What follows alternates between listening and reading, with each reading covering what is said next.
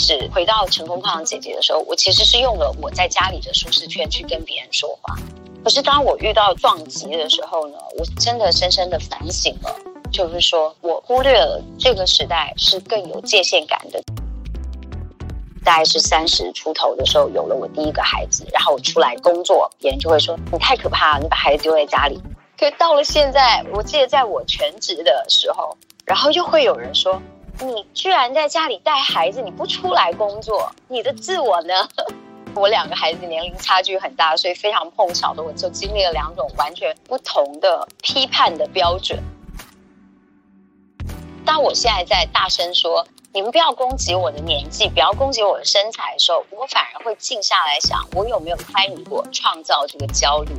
我有没有？我有。所以我觉得我所能说的就是，我曾经在这个焦虑里面付出了多大的代价。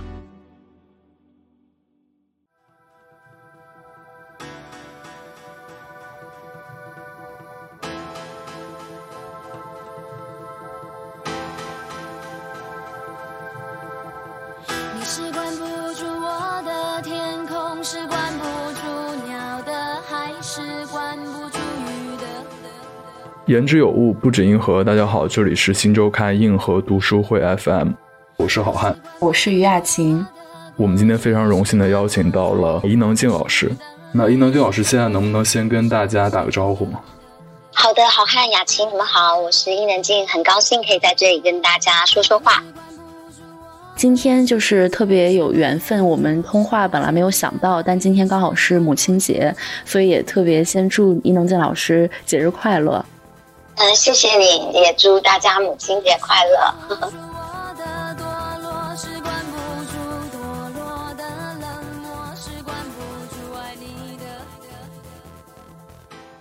因为我们看了您之前参加的那个西瓜视频的二零二一有一说一那个节目，当时在那个节目里面，就是因为作为女性嘛，然后我会对你的特别年轻，然后那种一直充满着活力的这个状态感到特别羡慕。你是怎么样在这种繁忙的工作当中，还可以就保持，呃那样的一个状态，然后又可以跟孩子一直有这种很好的亲子关系互动也很多，就我觉得一般人可能都很难做到。我觉得除了那种老生常谈的，就是你必须要照顾好自己的身体啊，选择你的饮食啊，因为其实活力跟你的身体状况还是会有点关系的。但我觉得在内在状态来讲，有一个部分对我来说是很珍贵的，就是永远对世界保有好奇。那种好奇心是会让你对这个世界的爱不会枯竭，信任也不会枯竭，对自己的成长还有空间这件事情跟探索也不会枯竭。所以我觉得好奇心是蛮重要的。常就是觉得还有什么我不知道的，还有什么我没有经验过的，还有什么我可能成功的，还有什么我可能会去失败的。都想尝试，然后我觉得那种状态就会让你总是火热火热的。就是我常会开玩笑说，我很像那种以前的汽笛型的煮开水的开水壶，自煮沸了以后，那个热开水壶那种汽笛声就会呜，然后接下来就会发出很多的白烟。我就觉得我整个人生永远都是在那种沸腾状态。那这种状态，我觉得其实是需要底下有火嘛，就是一个能够刺激你的一个源头。这个源头是什么呢？我觉得还是来自于我自己，也可以说可能生命中有很多很意外的机会吧。我自己都一直不太害怕失败，也不太害怕争议的迎上去了。所以始终我觉得，可能我自己是那把火，我自己也是那个壶。嗯。其实那个事业和家庭怎么平衡是一个挺陈旧的问题嘛。我记得之前看静姐在节目里也讲到说，您认为这个问题本身它其实有时候是一个伪问题，特别是对女性提出的时候，您是怎么看待这个事情的呢？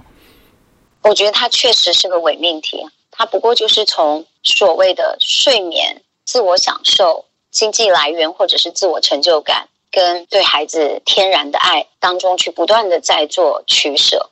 就是那些疲于奔命的时刻，跟精准去做选择、安排时间的时刻，最后好像换来了一个啊，活得挺优雅的，把孩子照顾挺好的，工作做的也不错。但我自己觉得，在这个部分是有非常疲于奔命的时刻，而且是经常。就我常会开玩笑说，这个问题常会问女性，但很少问男性。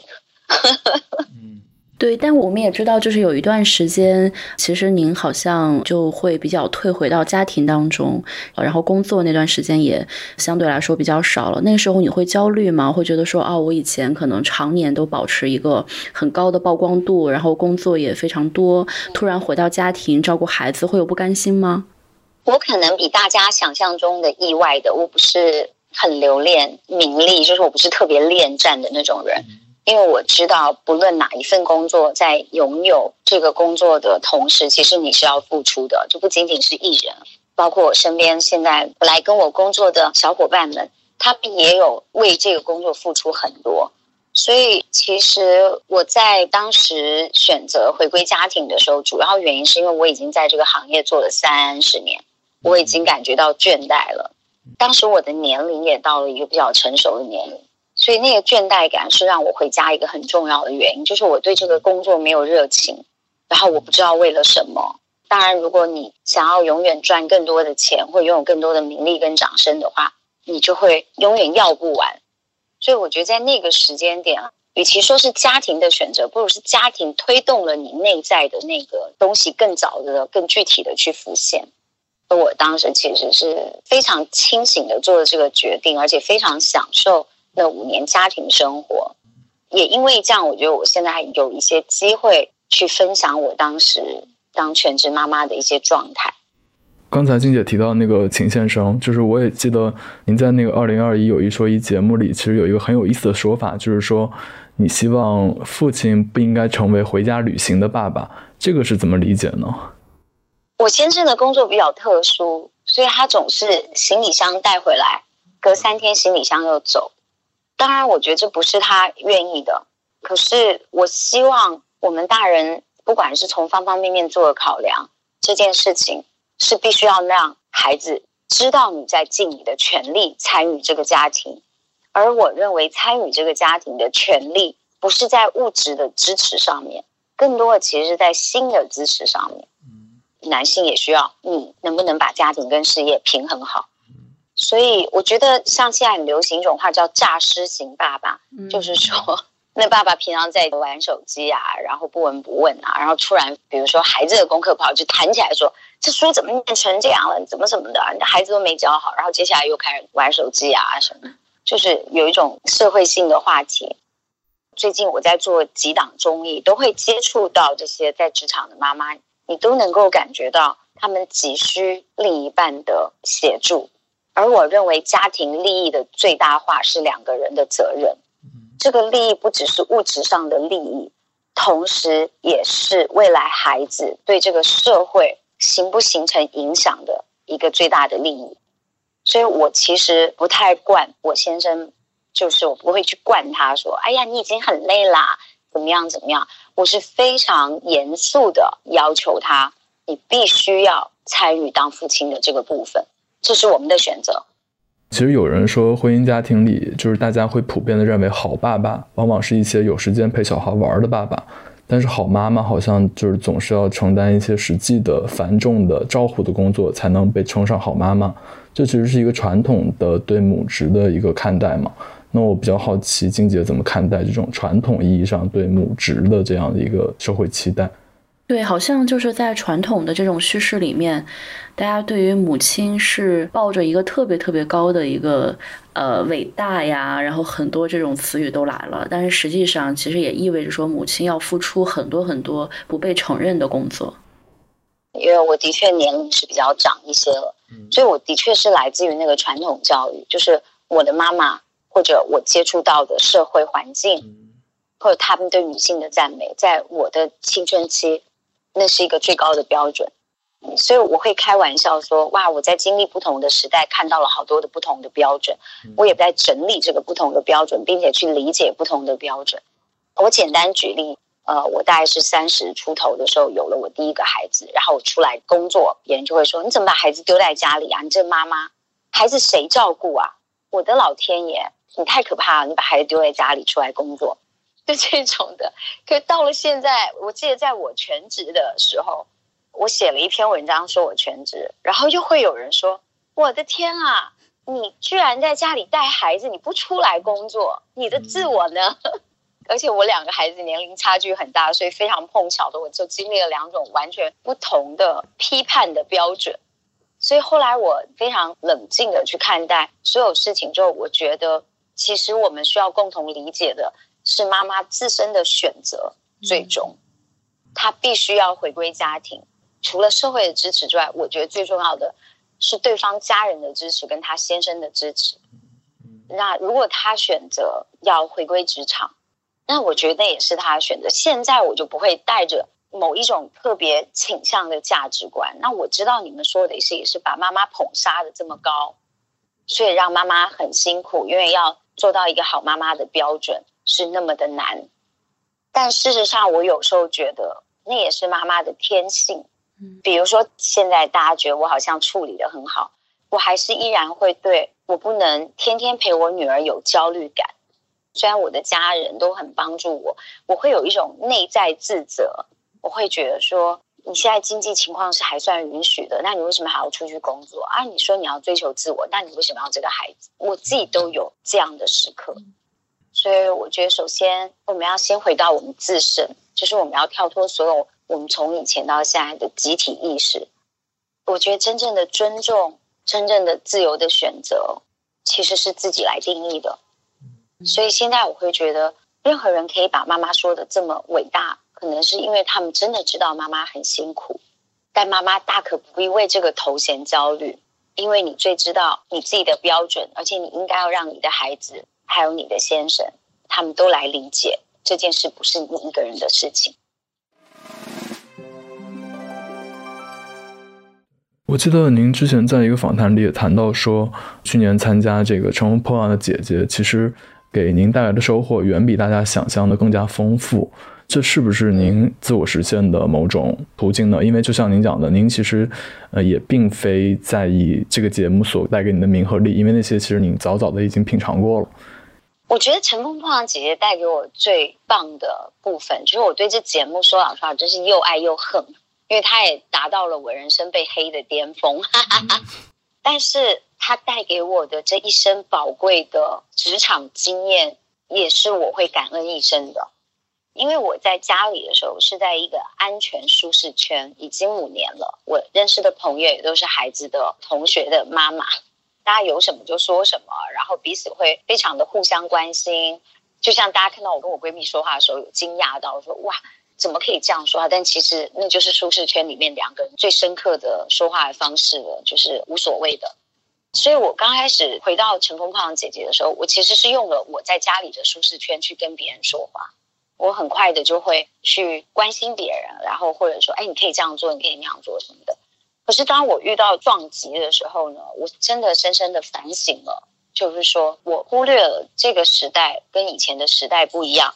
这个时代是更有界限感的，这也是为什么我特别喜欢跟现在九五后的工作人员，我的舞台造型、我的创意概念、我的 MV、我的视觉效果、我的音乐制作助理，平均年龄是应该十九二十吧，是因为我从下一个世代，包括我儿子看到了明确的界限感，就是成年人常常喜欢过度干涉别人，会把自己认为最舒服的方式加注在。其实正在经验自己人生过程上的人，但你知道你是好意，可是对别人来说，你可能剥夺了他成长的经历，哪怕这个成长是需要摔跤的。所以我觉得我在《乘风破浪》这个节目里面，我学到，而且我蛮感谢，就是我迅速的学到了这个东西，然后迅速的做了调整。现在我会很感谢那一段时间，就是我也会在我做《上班的妈妈》这个综艺节目里的时候，我会跟大家讲说。妈妈们注意，回到职场少说多听，不要将自己的经验拿来要求或者评价，甚至过度热情的去给予同伴。嗯，除非别人开口，如果别人跟你开口，你可以倾尽一生的热情来奉献你自己的爱。但是为什么这些人要离开家庭，然后自己回来重新闯荡？就是因为他想要这个闯荡。所以我觉得我学到蛮多东西的，是一个非常非常宝贵的经验。我现在除了艺人的身份之外，我做了一个艺创社，就是让很多九五后的年轻人，比如说学艺术的、学音乐的，我尽量创造一些机会，让他们的作品可以落地，并且被看到。我讲的第一件事就要求我们的运营团队，因为我们的运营团队是比较年长的，我就会说，必须你们要有界限感。只要他把工作做完，他要下班，他的私生活你们不可以有任何的干涉。我觉得新一代年轻人，我从我儿子身上看到，就是我不想当工奴，我来工作是我想让我生活更好，但是我不一定要你要的那种功成名就。嗯，我有我更大的志向，比如说我想当一个志愿者。他会觉得做自己是更珍贵的。那我从他身上学到了非常多的东西。因为小时候我受的教育是要很有钱，嗯，对吧？嗯，再来是要很有话语权，嗯，再来就是要不嫁个好男人，就是这几种。可是我觉得现在的他们，就是我的儿子，甚至我相信我的女儿，都更多样性了。他们对幸福的定义，对自我成就感的定义是更多样化的。有一些可能小到你都觉得说这算是成就吗？可是这就是他的成就，有什么不可以？所以回到最初，就说为什么你能够充满这么多的热爱跟动力？就是我喜欢现在我儿子给予我对世界的理解界限，明确的界限感。我希望我现在能够在这个部分多跟九五的年轻人学习。重新去定义我对幸福的定义，因为我对幸福的定义来自于我的父辈，我的父辈给我的幸福定义是在那个传统的价值里，他们也没有错。但是我觉得我们好不容易活到一个更多样化、更立体多维的时代，我们应该珍惜这个可能性。而我在这个年纪还能有这个机会去尝试这个多样性，我觉得也是我儿子给了我很多的勇气。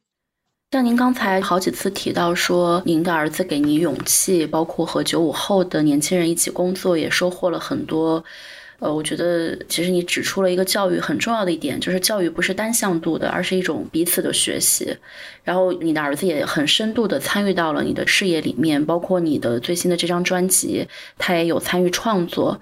所以我觉得大家可能也很好奇，就是你作为妈妈是怎么样把你的孩子变成了你的朋友、伙伴，甚至是你的音乐的创作人？过去我们觉得可能这不是一个孩子呃可以做的事情。嗯。其实除了恩利以外，我的整个团队里面的小伙伴们，他们都参与了非常重要的部分。我二十二年没有回归舞台，呃，我说的不是《乘风破浪》里面那种女团的舞台，也不是一首歌的 solo，可是那个歌可能不是自己的最终选择，而是完完全全属于我一个人四十分钟的舞台。这真的已经是二十几年，但是我却把我的舞台造型交给了一个十九岁。北京服装学院跟中日传媒大学的北京跟上海两场，就是会不会是我们低估了这些年轻人？是不是因为我们觉得自己挺厉害的，所以其实我们忽略了他们的天赋，是更适应这个时代的？所以我刚刚有讲到敬畏感的部分，我觉得我是非常敬畏我的孩子，我认为他是来自于未来的。我记得他十四岁的时候跟我讲过一句话，这个故事我说过很多遍，但是我还是很愿意再分享给可能没有听到的朋友。我记得我们为了手机的事情吵架，然后说你总是换手机什么这些那些啊，我小时候还没有手机呢，后来还用 BB Call 呢，就是 Pagers，对吧？然后我就说，哎，你现在怎么样？那时候我们在门口，他把门打开，突然停住了他的动作，然后就回头跟我说了一句话，说。你不要用你过去的四十年来定义我的未来，因为我的未来你没有去过。这是原话，一字不漏，一字不多。我当时整个震惊了。这句话到现在我都给了我深刻的反省，就是我认为我的孩子是来自于未来的，那我怎么教育未来呢？我怎么能够去教育未来？我唯一能做的事情就是去跟未来学习。比如说今天早上我会跟我女儿说。妈妈也是一个人，希望你知道，妈妈也有肚子痛的时候，也有想哭的时候，还有爸爸不在家，哥哥也不在家，这个家只有我跟你，然后我很爱你，那你也要爱妈妈哦，因为在这个家，我们两个人单独相处的时间里，只有你可以爱妈妈了，因为爸爸很爱妈妈，但爸爸很忙，哥哥在大学念书了，我们两个一定要互相非常的爱彼此。那我女儿就点点头，摸摸我的头。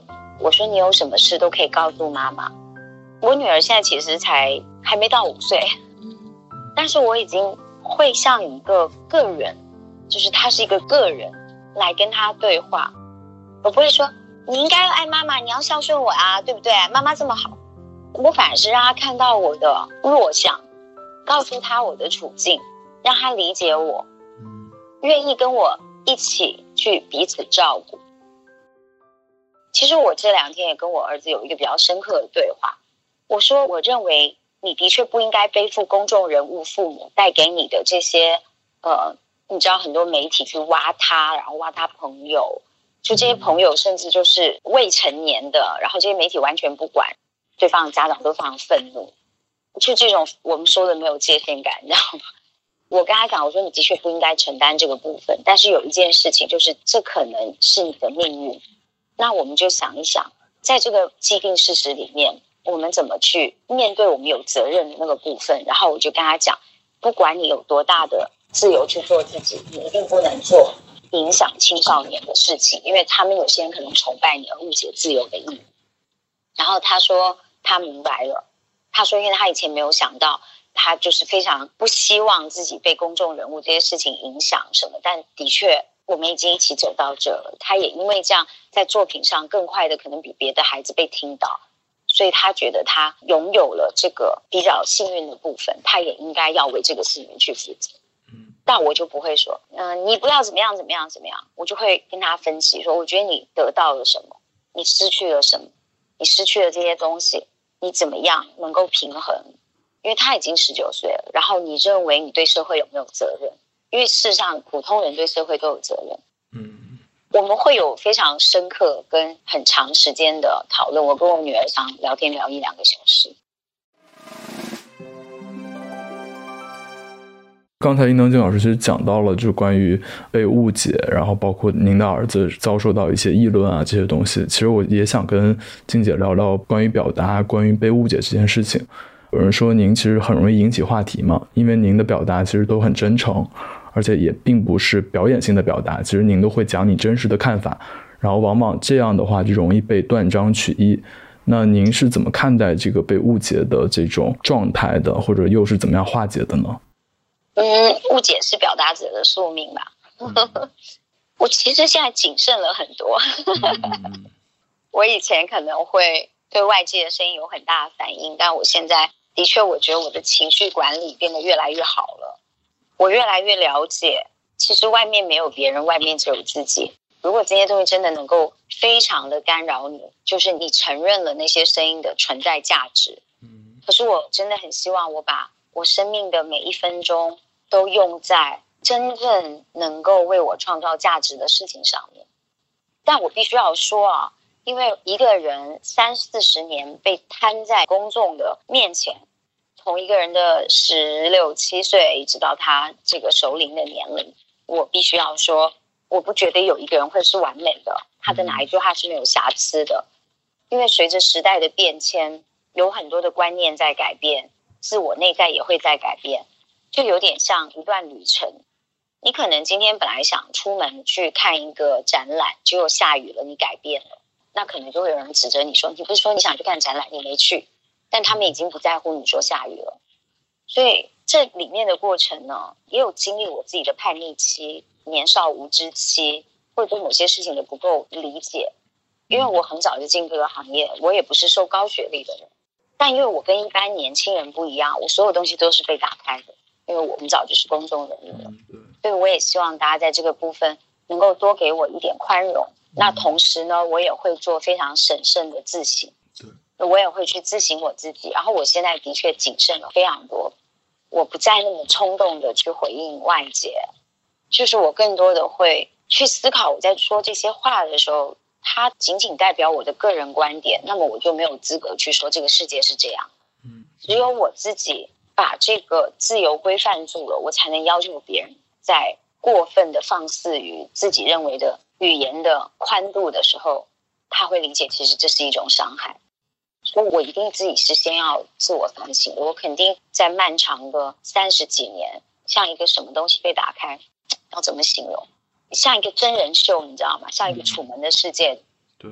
您刚才讲到的这个状态，我觉得就是在女明星身上，好像是更加的严重和残酷的，就是因为您在这个行业里面这么多年，呃，实际上作为女明星，好像公众对你的一举一动，无论是身材、容貌还是言论，似乎都是特别特别苛刻的。您会觉得是这个行业是这样呢，还是说这是一种变相的对女性的歧视？总体来说，是不是整个娱乐行业对女明星会有更大的一个恶意？我觉得女艺人是没有资格代表全部女性的。嗯嗯，我必须要这么说。明白。就我个人而言，我的确在我很小的时候倡导过白好看，我也被别人说过要瘦才好看，所以我拼命的想要瘦过。我也的确恋爱脑，讨好过别人。我也曾经真的很玻璃心过，别人说一句，我觉得我被冤枉了，我就跳出来。我们十几岁到二十岁到三十岁，人不就这么经历过来的吗？如果大家都去检视自己的人生，有机会走到我这个年纪，回头检视的话，人生是有很多不同的这种，嗯，我们会开玩笑在台北叫出锤，就不小心那个锤子没锤中往外锤了的意思。嗯。包括像我相信两位在自己人生里一定也经历过，哎呀，我觉得那时候不应该这样，我那时候怎么会这样想的时刻？哎呀，我怎么把那句话给说了？包括我那时候怎么会穿那种衣服呢？对吧？对不对？我那时候怎么会那么喜欢那个男的呢？就是我们都会有这样的时刻。可是因为我们这个工作就是敞开来的，对。所以当我现在在大声说你们不要攻击我的年纪，不要攻击我的身材的时候，我反而会静下来想，我有没有参与过创造这个焦虑？我有没有？我有，所以我觉得我所能说的就是，我曾经在这个焦虑里面付出了多大的代价。就我到现在胃都不太好，我曾经减肥减到脱发很严重什么的，所以我现在会希望我们能够用比较健康的方式。所以我健身，我对饮食很节制，然后我希望的身体不是瘦，而是有肌肉、有线条、有力量的身体。然后我觉得所谓的抵抗衰老这件事情是一个内心由内而外的，就像我希望我能常常跟九五对话，然后我的心境就保持对生命的热情，没有因为年龄而减退。那大家常会说伊能静为什么不优雅的老去呢？我觉得我挺优雅的在老去的呀，只是不是你想象的优雅的老去啊，嗯嗯，对吧？你不要把你想象中优雅的老去的标准放在我的身上，因为对我来讲，我从来没有跟别人说我是个小女生，或者我从来没有隐瞒过自己的年龄。我每年生日都给自己写一封信，说嗨，女孩五十岁了嘛。我觉得我有很可爱的部分，或者我很少女心的部分，就代表我不能优雅的老去嘛？因为人是多维的嘛。我现在也觉得我婆婆、我妈妈很可爱啊。嗯。我就觉得标签式的东西给女性已经贴上了这个标准，连女性都相信了这个标准。但是我唯一就想讲，我在这个标准里面不停的去迎合过，最后我发现没有标准，都是别人的标准。嗯，所以我也要承认，我曾经参与过这样创造焦虑，我也被别人创造了我的焦虑。最后，我希望我们透过这种反省吧。去告诉别人说，任何人给你贴的标准都不是你的标准。嗯，整个我们聊下来，我就觉得给我印象最深刻就是说，呃，静姐的反省能力其实特别强。因为我们知道，其实除了歌手、演员，您还是一个作家。那写作其实很大程度上是一种反思性的实践吧。之前你在一个访谈里也讲过，说您觉得你之所以能走到今天，很大程度上靠着这种反省力。就这种反省力是怎么开始形成的呢？我觉得年轻的时候我很喜欢反省世界，我喜欢反省这个世界，你们都怎么样怎么样。嗯，但我现在更多的我觉得会内省，嗯，会去检视自己，这是一个觉察力。就像我最近发现，所谓的情商是什么？其实情商不是你讲话多么的厉害，我觉得情商其实是一个情绪的自我管理。嗯，在你冲动要说一句话之前，你能够管理好你的情绪冲动，带着一个同理心去说那句话，就这么简单。所以我觉得这个反省力也像是跟自己有商有量的说，你想一想，你有没有占到好处啊？对吧？然后。有没有哪些事情是当你要去说别人的时候，你自己没有做到的？我觉得这可能来自于我的孩子已经十八九岁了，就是当我要去说我的孩子的时候，我要先问我自己，我做到没有？所以你们在看西瓜视频的时候，我有讲到一件事情，说为什么我们一直在要求孩子品学兼优。才德兼备，还要会画画、会拉小提琴、钢琴检定考要过几级，雅思要过几级，托福要怎么样？还要会奥数，然后出去又得是一个体贴的孩子，运动还得跑得快。我们自己说老实话，一样都没做到。嗯，好，即便我们曾经做到过，也不见得是属于这个时代的。我觉得还是我刚刚讲那个敬畏感，那个敬畏感让我常常手足无措的去。观看我自己。嗯，我记得之前也是在一个访谈里，你其实讲到说，在你刚出道的时候，当时你那边的经纪人和经纪公司的老板会让你少写作一点，或者少发表一点意见，少反省一些。这个东西当时你好像是接受了，但是到现在您的状态，包括您的表达，肯定都是更真诚的，更少年轻时候那种为了当偶像的那种表演性。这个是一个自觉、主动意识的过程吗？还是一个时间到了自然沉淀的结果呢？我想，因为是小时候给我们定义的那种成功，就是被人喜欢，嗯，所以我们要服务那个被人喜欢。就以前曾经有人说我是讨好型人格，我后来想想。我们那个时代，谁不是被教育成讨好型人格呢？来打个招呼，哎呀，太有礼貌了，这种对吧？然后或者是我们家小宝，老师今天赞美他了，你看老师赞美你了，你特别棒。你的好永远是来自于外界的声音，但这又是一个无可避免的过程，因为你透过外界，你才能认识你自己。嗯，我在那时候，因为我父母不在身边，我也没有受过非常高的教育。我进入的就是一个商业价值的体系，那在这个商业价值体系，被喜欢是最重要的。嗯，但我很感谢我的唱片公司老板刘文正先生，因为到了第二个阶段的，时候，他发现我实在太叛逆了，根本拦不住我。嗯，他就说那行吧，哎，那就让他干他喜欢的事情。说后来我就脱离女团，开始自己做歌词，自己去找制作人，然后就这样一步一步这样的过程。嗯。我相信现在的九五后可能不需要再经历那个讨好别人的过程了。我希望他们有自信，但是我目前接触到的，包括前两天我跟我们的艺创社的小朋友在一起的时候，我听到一句话，我特别感动。他们说，好多大人都会讲说，你们这一代啊，跟我们以前不一样，我们以前都吃不饱，怎么着怎么着，或我们吃的怎么样，我们以前很穷，我们什么什么，所以你们已经过得很好了。然后那个孩子说。也许正是因为我们没有那些生存问题，可是我们面临的就是改变世界的问题。我们希望世界更好。嗯。然后他又说：“但你想过，当你在跟我说这些话的时候，你留给我一个什么样的地球吗？”嗯。我想要改变的是一个没有污染的地球，没有歧视的地球。我听到那段话很感动，这也让我想到我的一个朋友的孩子才十四岁。有一天，他妈妈就在说啊，一样类似的话，你很幸福啦，跟其他孩子比起来，那孩子就哭了，说就是因为我没有你们说的那么艰苦的生存问题，所以我更希望我能够为这个世界付出，为我的祖国付出。他当时原话，为我的祖国付出。所以你不要说我没有在想事情，我有。然后我跟他妈当时都就眼眶都红了。嗯，就是我们家长还在把让别人喜欢你。变成一个很棒的孩子，要学会感恩这些事情，拿去套在孩子的身上。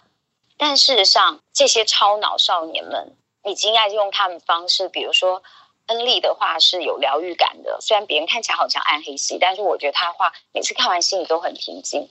嗯，我们签的一个十七岁的小男孩 Oliver，他说他将来想用艺术来疗愈每一个人。我觉得他们在人的行为界限感上更有分寸，但在心灵却是更靠近的。我真的觉得，在我的年龄，很多人都已经开始退休了，可是我却有机会用我那么一点点积攒出来的一点点优势，能够站在舞台上，让两万个草莓音乐节的粉丝，嗯，不见得是为我而来，但去看到他们的作品。我真的觉得生命是一个很有意义的过程。曾经这个世界滋养过我，在我唱十九岁最后一天的时候，那些年轻人喜欢我，而现在我们到了这个阶段了，我依然希望我变成一个年轻人喜欢的长辈。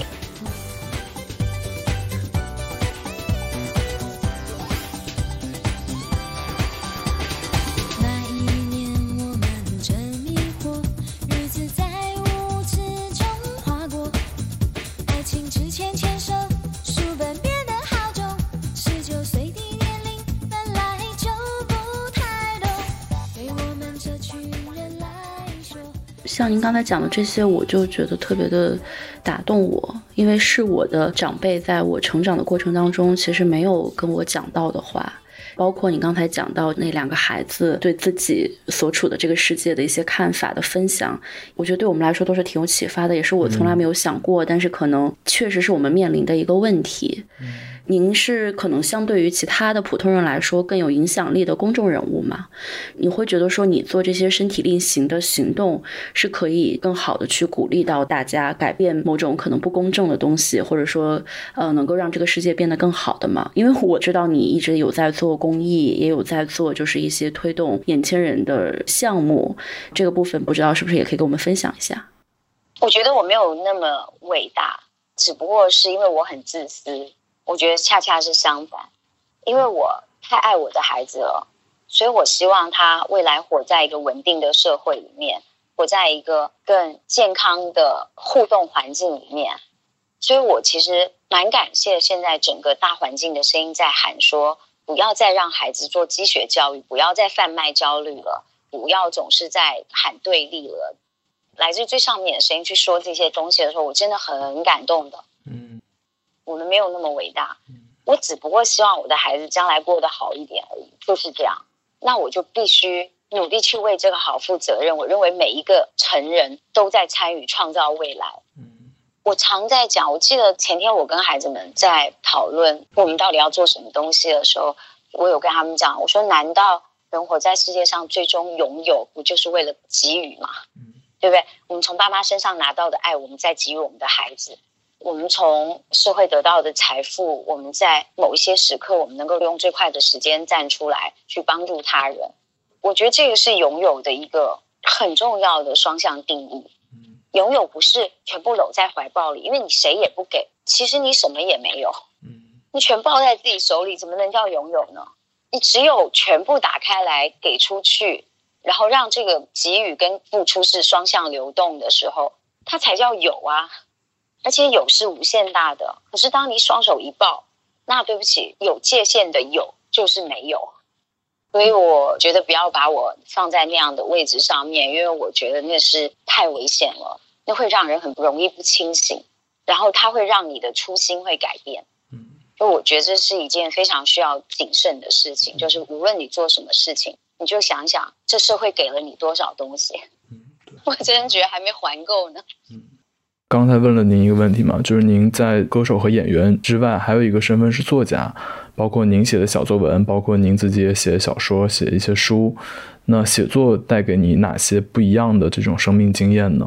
您能不能分享一下这部分的内容？对，因为刚才您其实也谈到了很多来自于自己的经历啊、工作呀，包括家庭生活带给你的那些成长，然后你是又怎么把这些内化成文字的？我最近看了一本图画书。它叫做《缝不起来的童年》，讲的是一个在底特律成长的作家的，他自己用画来疗愈了他那样的家庭，直到他忧郁症什么这些的。我看完那本书，我非常感动，我就深深的理解到，文字之于我，就是我疗愈我自己的方式。所以我那天在讲说，画一定要画出来嘛，文字一定要写出来嘛，在我这个年龄。我觉得很多文字不一定要在那个当下马上写出来，它就是在脑子里进行不断的建构跟推翻的。嗯，如果以我女儿来讲，她现在是在画手指画，就是用手直接贴在上面，她能够感觉到颜料的快乐，她用脚去踩那些颜料什么的。所以我觉得所谓的天赋，它不是只有一种方式的，把孩子放在一个美术教室里面就能学会所有的东西。那是不是其实，在他还没有进入任何框架去认识美才之前，他可以先有审美？我会觉得文字之于我，就是我对世界的审美。也是我去探索世界的方式，同时也是我疗愈我跟世界的关系，同时也是我跟我自己和解的方法。它是一个多面向的。那你能不能跟我们分享一下你比较喜欢的作家和作品啊？因为我之前看节目你推荐过伍尔夫。对我很小的时候就很喜欢沃尔夫的那本书，叫《自己的房间》。我受那本书其实挺大撞击的。可能我的某些女性自己的觉醒跟那本书有很大的关系。当时他说啊，一个女人应该要有一个自己的房间。我们当然知道，在他的那个年代，一个女孩是没有自己的书房的，她只能在客厅做缝纫。但是她的哥哥或她的弟弟，只要家里有男性的这个手足的话，是可以有一个自己的书房，而且爸爸会非常重视哥哥在书房念书的时候，或弟弟在书房念书的时候，你缝纫声音会不会吵到他们？就是男人念书这件事情是整个家庭最重要的事情，女人做什么都会吵到他们，就可能是那种观点。嗯，那我当时一下子就被打中了。可是，在我自己的理解里面，我慢慢会更觉得说，这个房间是内在的，当然它也包括你的经济独立的，你能买一个房子给自己，拥有自己的空间。所以，我觉得我是在懵懵懂懂的情况之下，就觉得说我希望我有一个自己的空间，包括我后来，比如说。我自己的房间里有一个属于我自己的书架，必须要有我自己的餐柜。很多人看过我们就知道，我有一片瓷器墙。我不管秦先生看得懂看不懂，觉得你到底有几张嘴啊？你一天要喝多少？你为什么要那么多杯子？教得他很可爱嘛。但是呢，那就是我对自己的仪式感，那就是我心里的房间，那就是我至于我自己永远就是我自己的那一块。它既不是妻子，也不是媳妇，也不是妈妈。就那一面墙，或者我更有经济能力的时候，我希望我有一个自己的书房，我在里面可以拥有比较好的阳光去阅读。那我很谢谢我先生，他知道这个对我很重要。嗯，就我刚认识他的时候，他会问我说：“你怎么会一个人去旅行？都有我了。”然后我就觉得：“哎，你这是很爱我吗？还是怎么着？” 就，但是我真的到现在，我依然会有想要一个旅行的时刻，我依然觉得。经济独立、人格独立都是非常珍贵的事情。我们先不管那本书我读的有多深刻，我还是觉得“一个人的房间”这几个字已经足够打动我了。嗯。对，其实即使在今天，可能也不是每个女性都有这样的一个可以拥有自己的一间房，无论是一个真正物质上的这个房间，还是说她精神上的。您之前在很多次访谈里面都提到了一个很关键的词，就是讲女性的力量嘛。那我觉得这个其实也是挺鼓舞人的一个很简单的这样的一个词语，但它其实很有力量。就在你看来，女性力量的核心是什么呢？首先，我觉得喜欢你的性别。喜欢你的性别里涵盖的一切，那当然还是可以有很 boy 的女孩，也可以有很 girl 的男孩。嗯，我觉得这都不是个问题。但这种只是一个对他的个性的形容，它不是对一种性别的倾向。我觉得这是要理清楚的。所以我觉得这个女生很 man 没有问题。但如果你认为哇 man 才好，不 man 就叫不好，我觉得这个就有问题。所以首先一定要喜欢自己的性别。我非常喜欢我的女性力，我认为柔能克刚。嗯，然后另外一个，我觉得要尊重同性的性别。嗯，你希望别人怎么尊重你，你就要给予同性性别的女性多大的尊重。我常看到在我下面留言攻击我的身材，那些营销号挂头像，我也不知道后面是一个团队还是怎么样，但还是有很多女孩子的留言在里面。嗯嗯，所以我觉得，首先你要喜欢自己的性别，第二你要尊重同性。女人是女人最好的战友，对，嗯，不仅仅是朋友。再来，我觉得九五说的那句话很好，就是我们跟人更有界限感，是因为我们知道一个人没有资格去干涉别人，嗯，但是我们的心试图在消融这些界限。所以我也希望这世界上其实就很简单，大家都是人，到最后我们都可以不再去谈性别，我们消融这个界限，我们就从一个人应该被尊重。该有的一切去做出发。嗯，那您在这个微博上面很活跃，然后有上千万的粉丝，但是我也很好奇，就是你对现在中国网络上兴起的女性议题怎么看？有没有一些关注？因为这几年好像相关的话题突然变得特别多，这在过去是没有的。其实我觉得，如果不具攻击性的话，不针对个人的话，我认为争辩是一个进步的过程。嗯嗯嗯，因为如果所有人都同一种声音是是，我觉得可能是一种停滞。在某一些争辩里，我是挺乐观其成的，因为大家可能会用这个来思考。那我呢？我在这样的声音里，我是站在哪一方，或我哪一方都不站。我觉得女性自觉的崛起，实在也是因为承担了很多，的确承担了很多。嗯，比如说我们常被问到，就是我们刚才讲的事业跟家庭怎么平衡，我就说为什么你不去问我先生呢？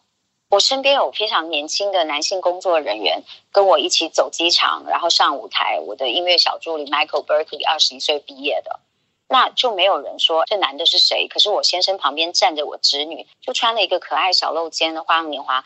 看户外音乐节，想要去蹦迪的时候，就有人说那女孩不知检点，穿的特别暴露。我真的不知道这些恶意从哪里来，而且谁给了你这样的权利，用这样的上帝视角。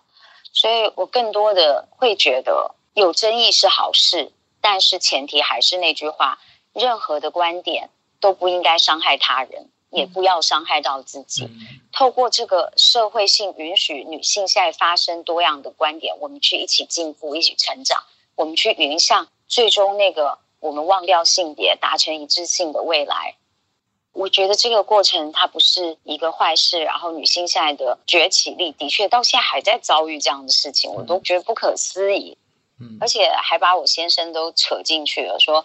你先生旁边站着一个这样的女生，你要怎么样怎么样？我就觉得说，我的老天爷，这里面的几个贬义，第一个，那个女孩穿什么是她个人的自由，你没有资格。嗯，更何况她并不暴露，我穿的很性感，就代表我不检点嘛？我的老天爷！那再来，其次就是他们依然认为年轻女人可以把一个男人抢走。嗯。他们并不认为时间会带给女性智慧跟无可取代的某一些东西，他们仍然认为年轻是最棒的武器。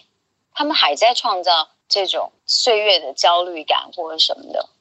所以，当我们不断在讲女性的意识抬头的同时，再回头来看看加诸在某一些女性身上的东西，你是不是觉得这个争辩的过程，它的确是有必要的？对。我觉得是有必要的，对，也有误伤的时刻必定，但我觉得可能这就是一个过程吧。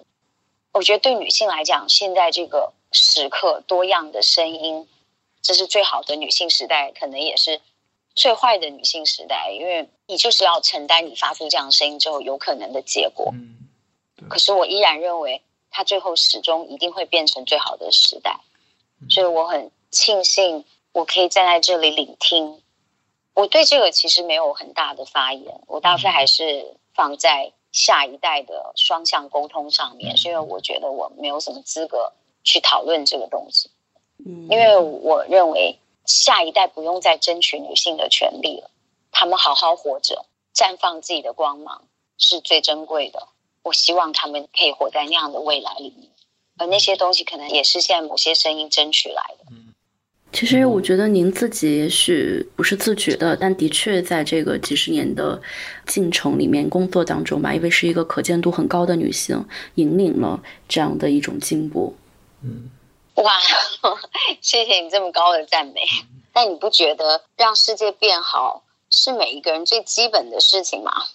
如果它变得就是这么基本的事情，比如说在路上随手捡垃圾都变成一种赞美的话，我觉得哇，这个世界。对，我还是相信人之初性本善，我还是真的很热爱这个世界，然后我还是觉得下一代真的都很棒，我还是觉得看见他们能看见中国未来的希望，所以我觉得有时候不要把眼光放在一个很短暂的进程里面，嗯，有时候我其实挺享受这个过程的，我觉得走过不同的时代，走过不同阶段。也很谢谢大家现在更关注职场妈妈这个群体，愿意为他们开辟育婴室，嗯，洗手间里开始有育婴厕所，它是可以给爸爸也进去的，嗯，对我觉得看到这些东西会很感动，肯定不是只有我，有很多人在一起做这些事情。我觉得真的再一次被静姐的这种反省能力给折服了。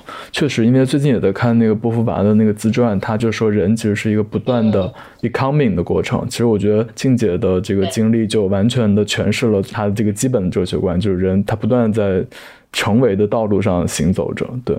其实这个倒是也不一定说会放在节目里，但是我特别想说，我跟您聊过天之后，就比较能够理解，就为什么很多女明星在这个时代的潮流当中都隐退了，但是您还一直都在我们的这个视野里面，然后成为大家的一个榜样。对，折腾到死。对，就就是这种与时俱进吧，就是一直在反思，一直在，就像你说的，可能真的就是跟年轻人的这种交往和互动里面。带给彼此。